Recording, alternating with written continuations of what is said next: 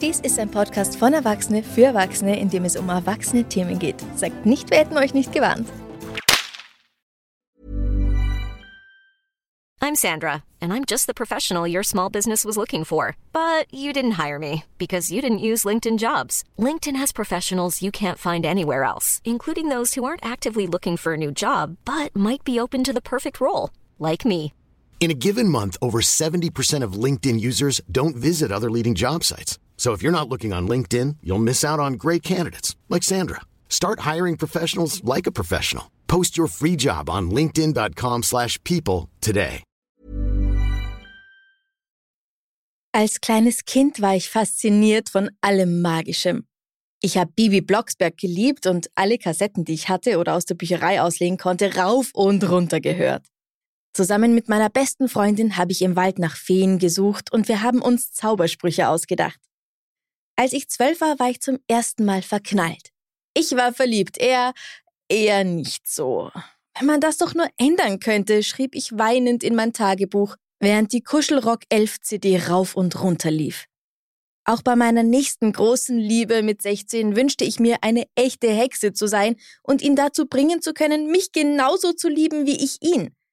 Oder sogar dann, als es andersrum war und ich den netten Junge nicht so toll fand wie er mich, das aber wirklich gern geändert hätte. Hätte doch nur einer von uns einen Liebestrank zur Hand. Das Leben könnte so einfach sein und so schön. Mensch, im Film klappt das doch auch. Herzlich willkommen bei Liebesgeschichte, dem Podcast über Liebe, Sex und alles, was damit zusammenhängt. Mein Name ist Franziska Singer und heute widmen wir uns weniger der körperlichen als der romantischen Liebe und der Magie, die vielleicht dahinter steckt. Schließlich ist bald Valentinstag und ich habe nichts Besseres zu tun.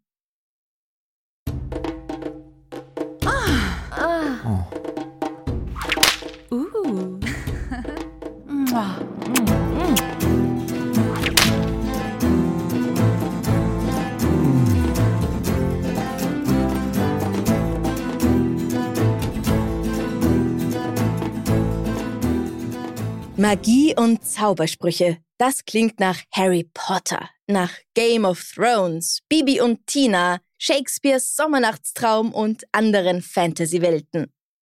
Magie gibt und gab es in allerlei Formen. Um jemanden zu verfluchen, zu heilen oder einfach zu schützen. Geht es allerdings um Liebe, lernen wir in der ein oder anderen Geschichte, dass das nicht immer so ganz einfach ist, selbst mit Hilfe von Zaubern.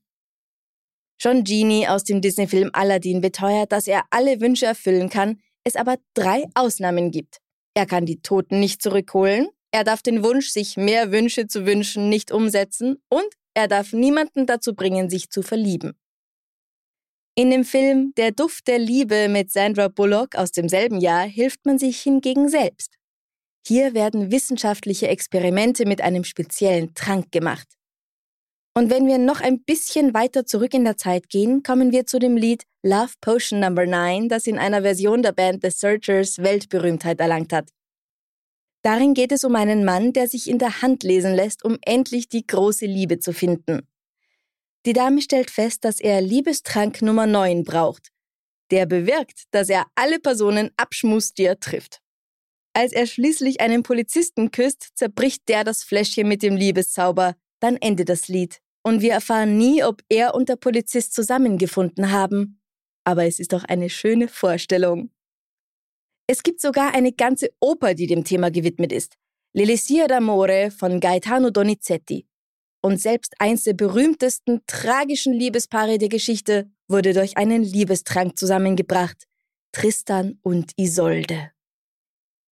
Die Frage, ob es tatsächlich Liebeszauber gibt, würden viele Skeptiker von euch vielleicht mit einem entschiedenen Nein beantworten.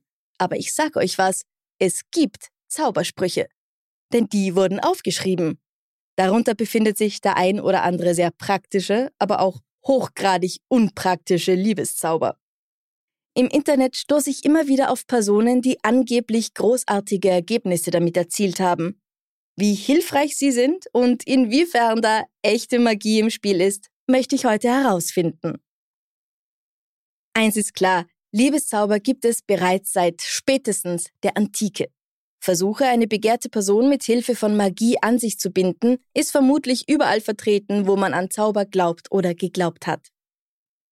Frühe Beispiele für Liebesmagie stammen aus dem alten Orient und sind circa 4200 Jahre alt.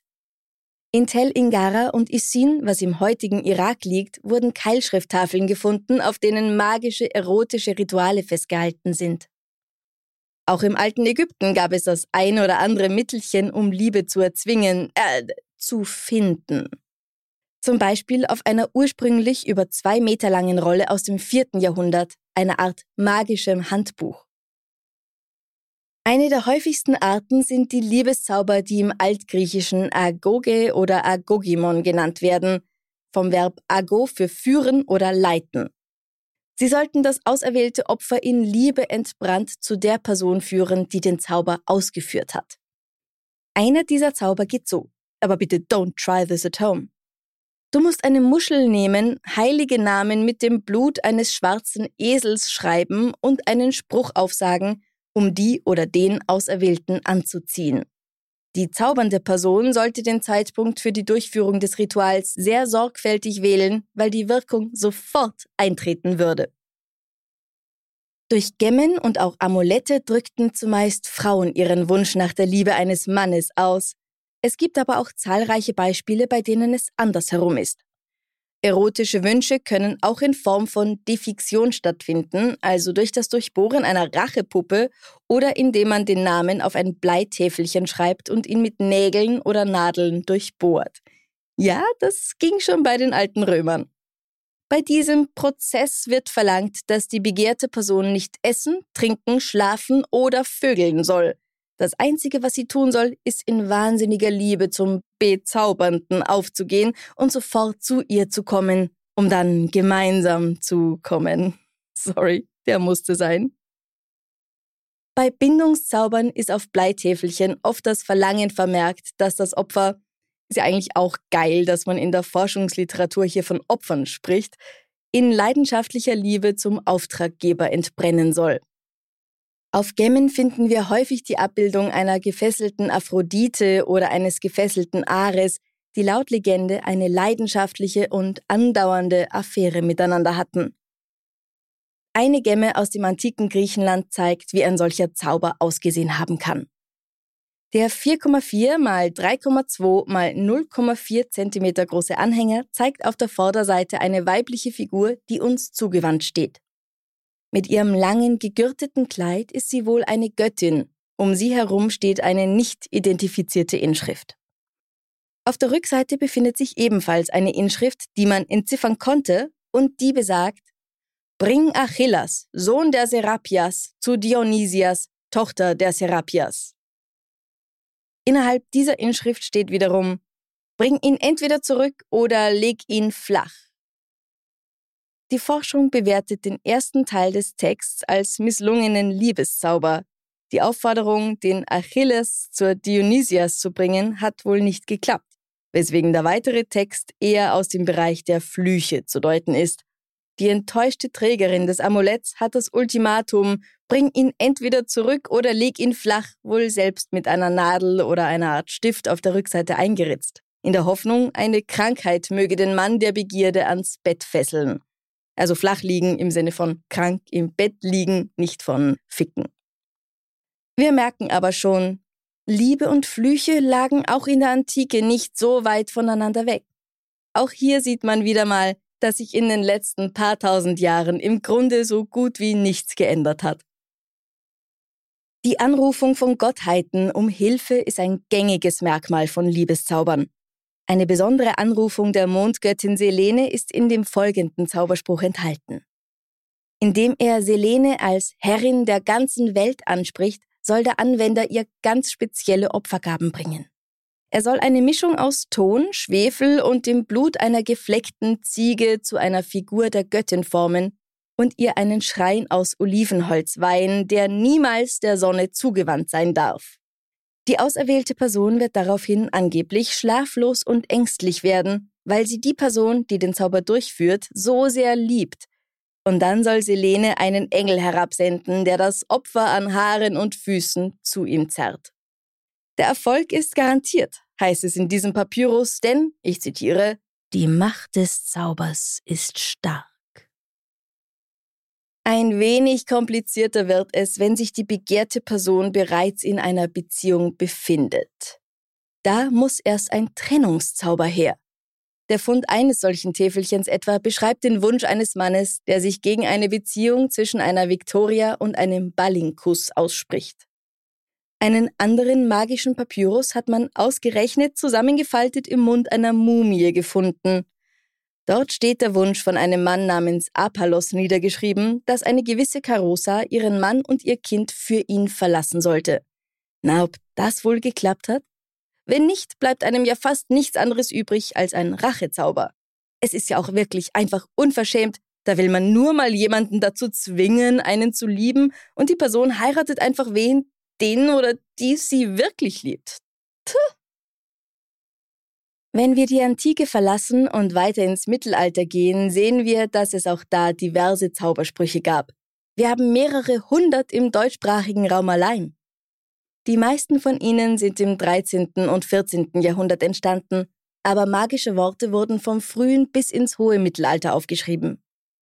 Sie wurden dabei für verschiedene Anliegen genutzt, gegen Krankheiten, zum Schutz, um sich einen Vorteil zu verschaffen oder sogar um anderen Menschen Schaden zuzufügen. Die meisten Zaubersprüche allerdings bezogen sich auf die Heilkunde und konnten bei Mensch und Tier angewendet werden. Diese Sprüche waren keineswegs verboten oder wurden heftig geahndet, nein, sie wurden sogar von Mönchen aufgeschrieben. Klingt komisch, ist aber logisch, schließlich waren es die Kleriker, die lesen und schreiben konnten. Aber wie passen diese Sprüche mit dem Christentum zusammen? Naja, also Magie war tatsächlich bis ins sehr späte Mittelalter, bis ins 15. Jahrhundert hinein eher als Aberglaube abgetan. Dass Magie als etwas Ernstzunehmendes, Böses und Gefährliches gesehen wurde, das man ahnden muss, kam erst recht spät. Die Verfolgung der Waldenser, einer christlichen Armutsbewegung im 14. Jahrhundert, war zum Beispiel ein bedeutender Schritt gegen Ketzer vorzugehen und sicherlich wegbereitend für die Hexenverfolgung und Verbrennungen der frühen Neuzeit. Die Gründe, warum Mönche solche Sprüche aufgeschrieben haben könnten, sind vielfältig und wir können nur darüber spekulieren. War es der Wunsch, Wissen zu konservieren oder heidnisches Wissen dem christlichen gegenüberzustellen? Haben sie tatsächlich an deren Wirksamkeit geglaubt? Wir können uns nur über eines sicher sein. Da es aufgeschrieben wurde, hatte es irgendwo auf jeden Fall eine Bedeutung. Die Sprüche finden wir allerdings nicht als, nennen wir es Hauptprogramm, in einem mittelalterlichen Pergament. Meist handelt es sich um Zusätze in einem ohnehin schon existierenden Text und die Sprüche müssen nicht unbedingt etwas mit dem Hauptinhalt zu tun haben. Es kann etwa sein, dass ein Mönch die Sprüche einfach an den Rand gekritzelt hat, Einfach so, um es mal aufgeschrieben zu haben. Ihr kennt doch bestimmt das Phänomen, beim Telefonieren irgendwo eben mal was hinzukritzeln. So in etwa stelle ich mir das auch vor. Und wir würden ja nicht über mittelalterliche Zaubersprüche sprechen, wenn es dann nicht auch Liebeszauber geben würde. Davon gibt es so einige, vor allem aus dem 15. Jahrhundert. Einer steht zum Beispiel als Ergänzung am Rand eines Blattes in einer Handschrift aus dem 14. Jahrhundert aus dem benediktinischen Kloster Mondsee in Oberösterreich. Österreichische Mönche waren vielleicht besonders kinky, wenn ihr euch an Episode 5 erinnert, die mit der Wanderfood. Und dieser Spruch als kleiner Nachtrag innerhalb der Handschrift wirft Fragen auf. Was wirklich ein Mönch des Klosters Mondsee, der diese flüchtigen Zeilen schrieb? Oder hatte jemand von außerhalb Zugang zum Schreibsaal? Gelang die Handschrift mal aus dem Kloster hinaus, so dass ein gebildeter Laie diesen Liebeszauber hineinschreiben konnte? Doch bevor wir uns mit Spekulationen aufhalten, würde ich sagen, schauen wir uns mal an, was da überhaupt genau steht. Katrin, wenn du so lieb bist, leg los. Perunda Paum, ich umfach dich, Sehnsucht, ich sach dich, in ihr Fleisch und in ihr Pein, Sehnsucht, ich send dich, dem lieb en heim, in ihren Sinn und in ihren Mord, in ihr Fleisch und in ihr Plurt, und muss, dem lieb en, nach mir heim, als weh nach mir sein, als ihr Mutter was, do sie well und paar, mit Drehfunder Wunden und mit Smirsundern Tunnen. undis muss dir en, als weh nach mir sein, als dem Mann was, der Tod an dem. Danke, Katrin, aber was heißt das? Gut, dass du fragst, Franziska. Ich fasse kurz zusammen. Ein Mann umarmt einen fruchttragenden Baum und befiehlt der Sehnsucht, sich durch das Fleisch, durch das Blut und die Gedanken der Frau seines Begehrs zu bohren. Die Sehnsucht nach ihm soll ihr so weh tun, wie es die Geburt Jesu bei der lieben Maria tat. Ja. Das klingt jetzt eher semi-romantisch. Oder hatten die Menschen des 15. Jahrhunderts einfach eine komische Vorstellung von Liebe? Eher nicht. Für solche Zaubersprüche gab es Vorlagen. Es wird nämlich viel mit dem Ähnlichkeitsprinzip gearbeitet und vor allem auch sehr bildlich. Und bei dem Spruch hat man sonst auch an alles gedacht. Das N steht für Nomen. Das heißt, hier kann man ganz einfach den Namen des oder der Geliebten eintragen. Ein großer Teil der Liebeszauber funktioniert dabei auf einer sehr autoritären Ebene. Durch Befehle und Drohungen wird der begehrten Person, wie bei unserem Spruch gerade eben, der Schmerz der Gottesmutter bei der Geburt oder dem Tod Christi gewünscht. Gerne werden auch Mond und Abendstern angerufen, damit sie der ersehnten Person auf Zunge, Lunge und Leber scheinen sollen, um ihr den Schlaf zu rauben und sie abmagern zu lassen. Dieser Text bricht mittendrin ab, was auch zu vielen Fragen führt. Wurde der Mönch, der das geschrieben hat, vielleicht erwischt? Bei etwas doch Verbotenem? Das 15. Jahrhundert zeichnet sich nämlich durch Reformen der benediktinischen Klöster aus, da man diese in einem aus damaliger Sicht moralisch recht instabilen Zustand sah, und dass dieser Text alles andere als harmlos sein könnte, zumindest nach Auffassung der Inquisition, sah vor allem der Hexenhammer aus dem Jahr 1487 so. Unser Mönch könnte also ein kleiner Punk gewesen sein, ein wahrer Revoluzer. Nach Auffassung des Hexenhammers liegt in dem Liebeszauber unseres Mönchs glasklar ein Diss der Gottesmutter vor. Schließlich wird hier ihr Geburtsschmerz regelrecht geschmäht und vor allem mit dem schnöden Liebeskummer eines Menschen auf eine Ebene gebracht. Blasphemie. Dass die Inquisition Liebeszauber nicht so geil fand, zeigt auch die Aufzeichnung aus einem Inquisitionsprozess. Eine verlassene Frau wandte sich an die angebliche Hexe Anna Dormeigersche von Braunschweig, um sie um Rat zu fragen. Anna benötigte für einen Zauber den Trauring der Frau, von dem sie etwas Material abschabte, um es dem Mann auf die Türschwelle zu legen. Dann sollte sie einfach seinen Namen nennen und erst an drei Tagen bei Sonnenaufgang und danach zweimal bei Sonnenuntergang folgenden Spruch aufsagen. Ich seh dich nah und sende dich nah, de werden hilligen Drehfuldigkeit, dat du musst lopen nach deinem echten Garden. Even also de Henne nach dem Bruder, also de Fisch nach de Flott, also de Hengst nach de Stott, also Maria dede na eurem Härte, leven Kinde, do sie it hangen sach, am Galgen des Heiligen Kreuzes. In modernem Deutsch würde das heißen, zusammengefasst, hier wird einem Mann die heilige Dreifaltigkeit geschickt, damit er ja zur richtigen Frau läuft. So wie die Henne zum Brot läuft, wie der Fisch nach dem Wasser suchtet, so wie der Hengst zur Stute will und wie Maria zu ihrem Kind Jesu will, als sie ihn am Kreuz hängen sah. Danke, Katrin. Hier steckt übrigens ganz schön viel Zahlensymbolik drin. Die ist generell auch nicht zu verachten bei Zaubersprüchen. Die drei könnte hier für die heilige Dreifaltigkeit stehen, die zwei für Zweisamkeit und Verbundenheit. Religiöses und Privates vereint, wie schön. Allerdings nicht, wenn man dafür angeklagt wird, wie unsere Anna in diesem Beispiel. Die Nürnbergerin Els Gernoltin, auch als Schwarze Els bekannt, wurde 1520 ebenfalls wegen eines Liebeszaubers angeklagt. Sie soll Fische gefangen und sie in ihrem Menstruationsblut getötet haben. Soweit so interessant, no King-Shaming, aber was hat das mit Liebe zu tun? Nun, sie soll diese Fische ihrem Geliebten zum Essen gegeben haben, um ihn so dazu zu bringen, sie lieb zu haben. Allerdings soll er laut Inquisition daran gestorben sein. Das alles kann nur so passiert sein, schließlich hat sie ja gestanden. Unter Folter. Els wurde wegen dieser Liebeszauberei zum Tode verurteilt und ertränkt.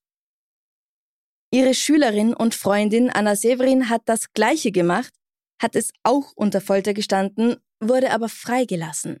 Wieso? Warum? Ganz einfach, weil sie das Ganze an ihrem sich entliebt habenden Ehemann ausprobiert hat.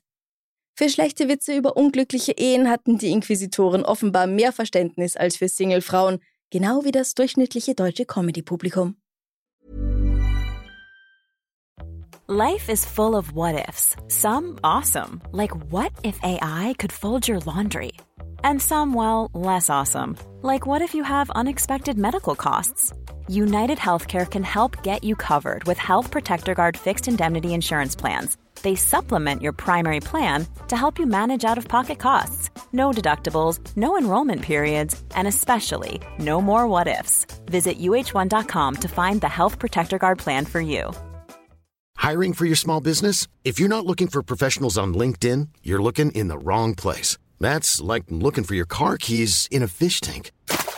LinkedIn helps you hire professionals you can't find anywhere else, even those who aren't actively searching for a new job but might be open to the perfect role. In a given month, over 70% of LinkedIn users don't even visit other leading job sites. So start looking in the right place. With LinkedIn, you can hire professionals like a professional. Post your free job on linkedin.com slash people today. Vielleicht noch ein kleiner Disclaimer an dieser Stelle. Während Magie und Hexerei in den Köpfen häufig mit Frauen in Verbindung steht, vor allem mit Rothaarigen, wurde während der Hexenverfolgungen in der frühen Neuzeit auch ein nicht geringer Teil Männer verfolgt und angeklagt. Und mit Blick auf unsere harmlosen mittelalterlichen Zaubersprüche sehen wir ja, dass es Mönche waren, die die Dinge aufgeschrieben haben und vielleicht auch sie es waren, die den Bauern auf dem Dorf halfen, wenn sie mal ihren Blutsegen gegen Nasenbluten gebraucht haben. Die spinnen also, die Inquisitoren. Liebeszauber gibt es aber auch im Kontext der Nekromantie. Mit G, nicht mit K, also nichts mit Nekro und Tod, sondern im Sinne von schwarzer Magie. Wobei ich mich sehr gut daran erinnern kann, in den 90ern spät nachts einen Film mit dem Namen Nekromantik gesehen zu haben, mit K. Aber das ist vielleicht ein Thema für Staffel 2. Die Nekromantie mit G hat verschiedene Zwecke. Menschen in den Wahnsinn treiben, die Gunst eines Herrschers gewinnen, Trugbilder entstehen lassen, wie zum Beispiel eine riesige Burganlage, oder eben die leidenschaftliche Liebe einer Person erzwingen. Aber wie sieht ein Liebeszauber aus, der sich in der Welt der verbotenen Magie bewegt? Das schauen wir uns mal am Beispiel eines Rituals für die Gewinnung der Liebe einer Frau aus dem 15. Jahrhundert an. Schritt 1. Der Magier malt mit dem Blut einer Taube das Bild einer Frau auf das Fell einer Hündin und spricht dabei unablässig Beschwörungen. Schritt 2. Er schreibt die Namen von Dämonen auf verschiedene Teile des gemalten Frauenkörpers und befiehlt Geistern, den Körper der echten Frau in Besitz zu nehmen, damit diese in Liebe zu ihm entflammt. Schritt 3. Das Bild der Frau wird mit Myrrhe und Safran geräuchert. Der Magier beschwert dabei die Dämonen, dass sie die Frau doch bitte dazu zwingen, an nichts anderes mehr zu denken als an ihn. Schritt 4. Der Magier hängt sich das sorgfältig mit Taubenblut bemalte Hundefell um den Hals und geht in Begleitung von drei Eingeweihten zu einem geheimen Ort. Dort zeichnet er mit einem Schwert einen Kreis auf dem Boden und schreibt rundherum die Namen bestimmter Dämonen. Schritt 5. Nun stellt sich der Magier in die Mitte des Kreises und ruft die Dämonen herbei. Diese kommen dann in Gestalt von sechs Dienern, denen er befiehlt, die Frau zu holen, ihr aber nichts anzutun, er braucht sie ja schließlich noch. Schritt 6. Die Frau kommt dann total, komplett, absolut freiwillig zum Magier und wird ihm zu Willen. Damit sich die Familie der Frau aber nicht über ihr Verschwinden wundert, schlüpft ein Dämon in ihre Rolle. Hier kommt es auf die Details an und Logik ist fehl am Platz. Ob das tatsächlich mal jemand ausprobiert hat, kann man nicht sagen. Es wäre jedenfalls verboten und die Dokumentation davon wieder schwierig gewesen. Diese Anleitung wurde relativ versteckt in einem recht unscheinbaren Buch gefunden. Jedenfalls bewegen wir uns auch hier eher in der Welt der Spekulationen. Nach diesen ganzen Anleitungen zur Gewinnung von Liebe wird mir ehrlich gesagt ganz schummrig. Da lob ich mir doch die Isländer. Die waren in puncto Liebeszauber viel pragmatischer unterwegs. Um die Frau seines Herzens zu erobern, musste ein Mann ganz einfach bestimmte Runen in ein Brot oder ein Stück Käse schnitzen und es der Frau zu essen geben. Klingt würzig, bin ich dabei. Neben gewöhnlichen Zaubersprüchen sind auch Liebestränke seit jeher ein beliebtes Mittel gewesen, um zu versuchen, jemanden in sich verliebt zu machen. Aber was genau steckt in diesen berauschenden und angeblich umwerfenden Getränken? Wahrscheinlich kein Tequila, ich spreche nicht von Sex on the Beach. Lasst uns einen Blick auf die Aphrodisiaka in den Annalen der unerwiderten Zuneigung werfen. Lange Zeit wurden Extrakte aus Nachtschattengewächsen als Halluzinogene und zur Herstellung von angeblichen Liebestränken und Hexensalben verwendet. Zu diesen Pflanzen gehörten unter anderem Tollkirsche, Engelstrompete oder Stechapfel, durch den hohen Anteil an Alkaloiden hochgiftig. Daher ist es wenig überraschend, dass sich einige dieser magischen Mixturen als giftig erwiesen haben. Noch 1873 hat eine junge Frau in Indien sich von einer Frau, die als alte Hexe bekannt war, eine Pille besorgt, die ins Essen gerührt und damit einen hartherzigen Bauernburschen und dessen Vater vergiftet. Beide Männer sind nicht gestorben, aber die Frau wurde wegen Körperverletzung angeklagt. Eine chemische Analyse der Pille ergab, dass sie aus einer Art indischem Hanf und Stechapfel hergestellt wurde. Die Frau wurde laut British Medical Journal nur zu einer kurzen Haftstrafe verurteilt, weil sie es nicht besser wusste und keine bösen Hintergedanken dabei gehabt hatte, sondern nur die Liebe. Im Mittelalter gab es bereits Rezepte für Schweißkuchen. Rat mal, warum die so heißen. Ich würde wetten, dass du recht hast.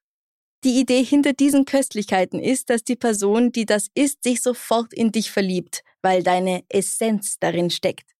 Vor allem für Veganer mag das eklig sein, aber es war nicht ungewöhnlich, im Namen der Liebe Teile tierischen oder sogar menschlichen Ursprungs zu sich zu nehmen.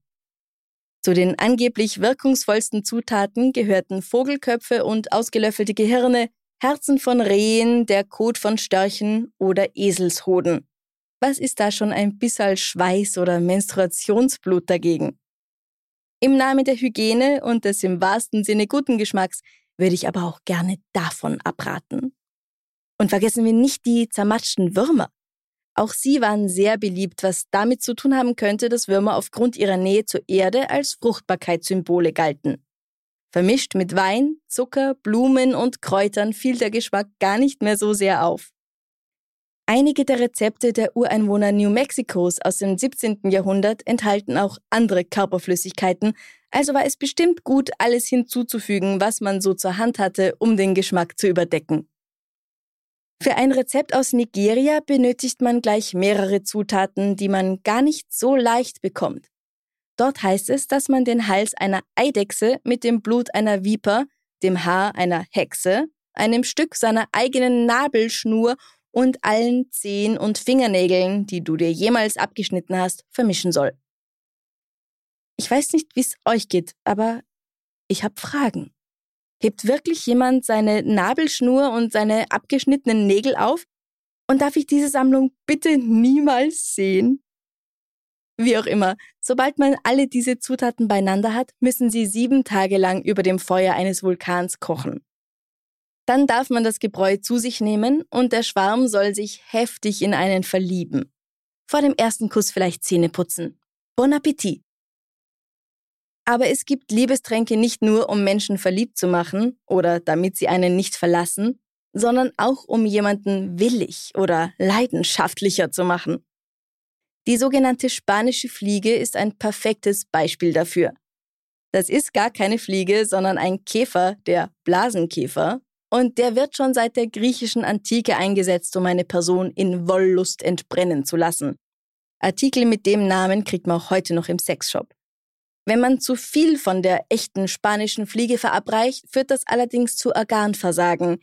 Nicht so sexy.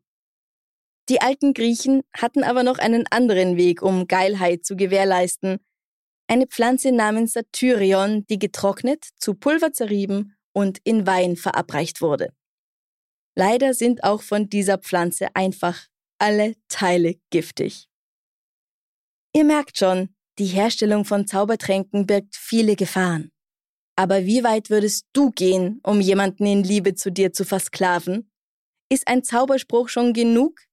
Oder machst du erst beim Schweißtörtchen oder gar dem Zehennagel-Eidechsentrunk halt? Der Anthropologe Charles Lindholm berichtet von einem Brauch bei den Yusufzai Pashtun aus dem Norden Pakistans. Auf einem Wildschwein reitend, einem Tier, das den muslimischen Pashtun ein Gräuel ist, macht sich die Hexe auf den Weg zum Dorffriedhof und exhumiert den Leichnam eines kürzlich verstorbenen männlichen Lederarbeiters. Sie hängt seine Leiche an einen Baum, wäscht sie und verkauft das Wasser an Frauen, die es ihren Ehemännern oder Liebhabern in ihren Tee geben. Manchmal sollen auch Männer diesen Trank benutzen, aber nur um einen homosexuellen Liebhaber zu verzaubern, niemals für eine Frau. Angeblich wurde dieses Wasser noch in den 1980ern gesammelt, verkauft und verwendet. Das Wasser, das den Übergang vom Leben in den Tod symbolisiert, soll auch den Übergang eines Mannes von der Autonomie in die sexuelle Sklaverei symbolisieren.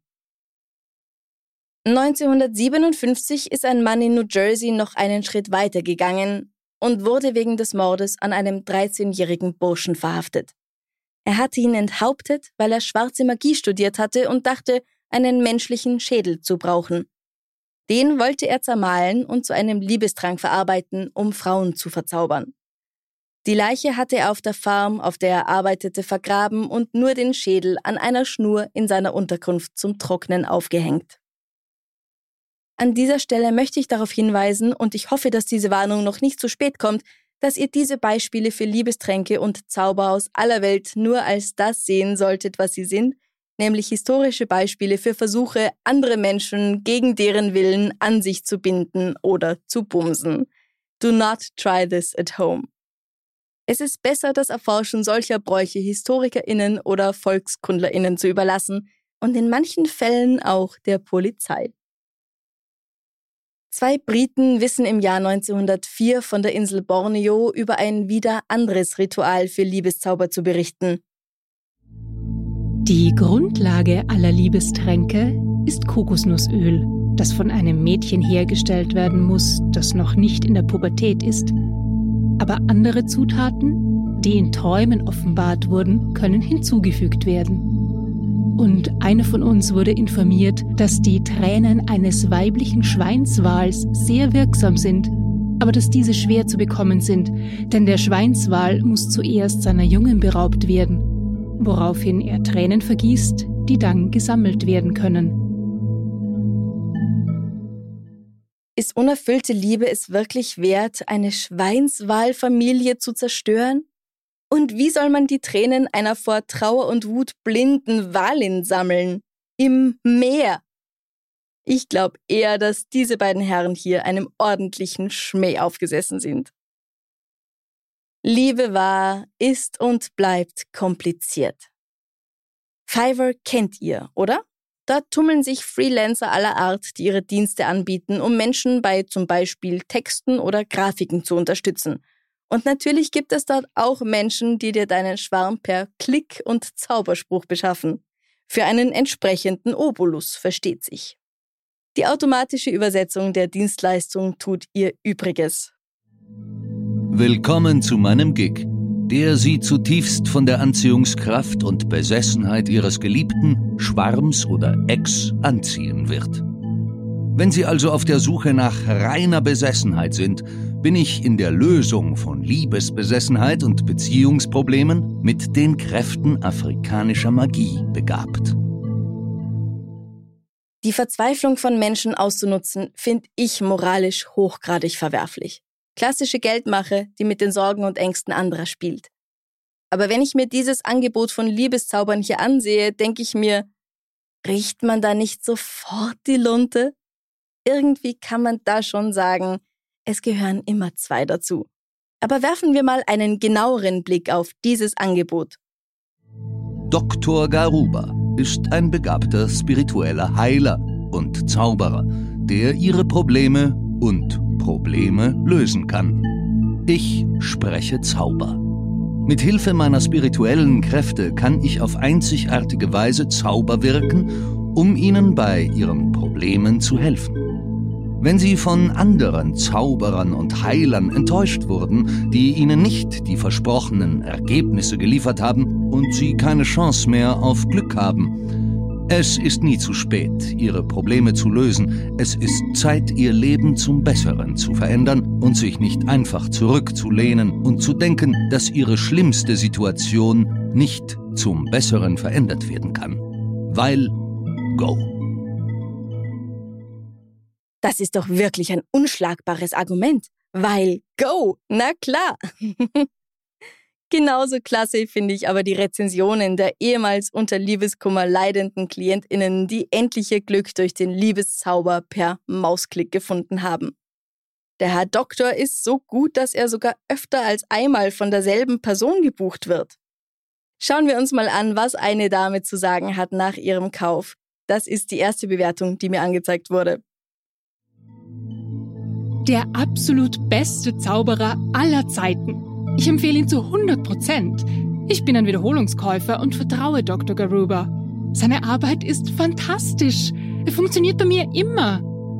Vielen Dank, vielen Dank, vielen Dank. Ich bin ewig dankbar. Äh, Momentchen mal. Wenn eine Dating-App damit wirbt, designt zu sein, um gelöscht zu werden, ist das gutes Marketing. Aber eine Kundin, die schreibt, dass sie Liebeszauber wiederholt kauft? Also entweder ist sie polyamorös oder damit hat's was. Wirkt der Scheiß nicht ewig? Wird sie ihrer Liebschaften schnell überdrüssig und sucht sich immer jemand Neuen, der sie auch nicht so will wie sie ihn? Wieso braucht man das mehr als einmal? Fragen über Fragen. Aber hey, wenn mir Dr. Garuba bei der Liebe helfen kann, dann vertraue ich auch auf Dr. Bibber, wenn es darum geht, mal eine spontane Herz-OP durchzuführen. Neben diesem Herrn gibt es unzählige weitere DienstleisterInnen, die jegliche Arten von Liebeszauber anbieten. Ein Angebot hat mir besonders gefallen, denn da bekommst du laut Anbieter neben dem typischen Verlangen des anderen nach dir auch ständige SMS und Liebesanrufe, also Stalking und Belästigung inklusive. Das ist doch wirklich zu viel des Guten.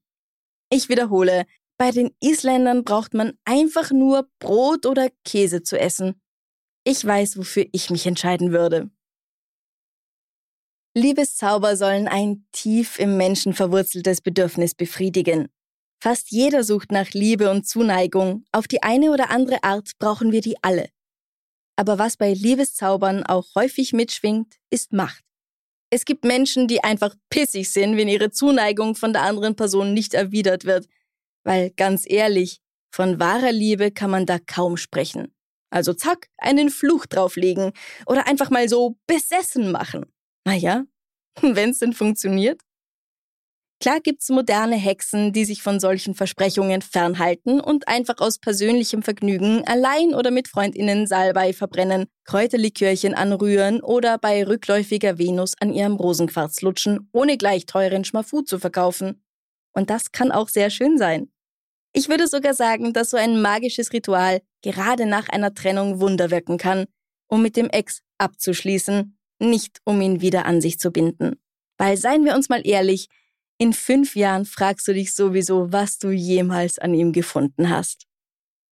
So oder so, der Glaube daran, ob Liebeszauber wirken und wie viel Geld man dafür ausgeben will, liegt am Ende natürlich im eigenen Ermessen. Wenn euch diese Folge gefallen hat, dann folgt bitte dem Podcast in eurer Podcast-App, um keine Folge zu verpassen und gebt uns 5 Sterne, das wäre eine große Hilfe. Und wenn ihr einen Themenvorschlag habt, dann schreibt mir gerne auf Instagram at Liebesgeschichte Podcast. Jetzt entschuldigt mich, ich werde mal eben Kaffee zu dem Kuchen machen, den mein spanischer Nachbar vorhin vorbeigebracht hat. Pastel de Sudor hat er ihn genannt. Ich bin gespannt. Bis zum nächsten Mal. Bussi, Baba. Liebesgeschichte wurde kreiert und gehostet von Franziska Singer, das bin ich. Zusätzliche Recherche und unschlagbares historisches Fachwissen von Katrin Stupp, MA. Vielen Dank auch an die zusätzlichen Sprecher Katrin Stupp, Julia Stipsitz, Christoph Hackenberg und Philipp Fleiter sowie Aaron Olsacher von Aufgedreht Audioproduktionen.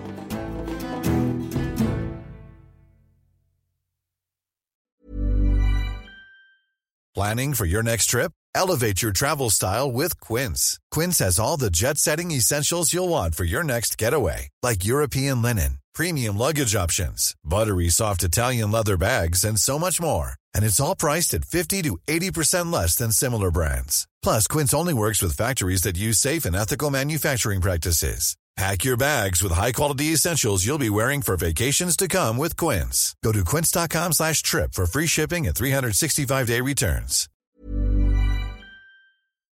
Servus, mein Name ist Franziska Singer und in meinem Podcast Darf's ein bisschen Mord sein, erzähle ich euch jede Woche von einer wahren Begebenheit aus der Kriminalgeschichte. Es geht um meist recht kuriose Kriminalfälle aus aller Welt. Dabei muss es nicht zwangsläufig blutrünstig zugehen. Von der Reise, die Josef Haydns Schädel nach seinem Tod gemacht hat, über einen ungeklärten Diamantendiebstahl bis zum kleinsten Kannibalen der Welt ist alles dabei. Ein spezieller Fokus liegt oft auf Femiziden, häuslicher Gewalt und Sekten oder sogenannten High Control Groups. Bei aller Ernsthaftigkeit und allem Respekt den Opfern gegenüber darf aber auch Witz und Wiener Schmäh nicht zu kurz kommen, denn schließlich kann man die schlimmsten Dinge im Leben nur mit ein bisschen Humor bewältigen. Jeden Montag erscheint eine neue Folge, die einen Kriminalfall ausführlich behandelt. Den Podcast Darf's ein bisschen Mord sein findest du auf allen gängigen Podcast-Plattformen oder über die Website www.darfseinbissalmordsein.com.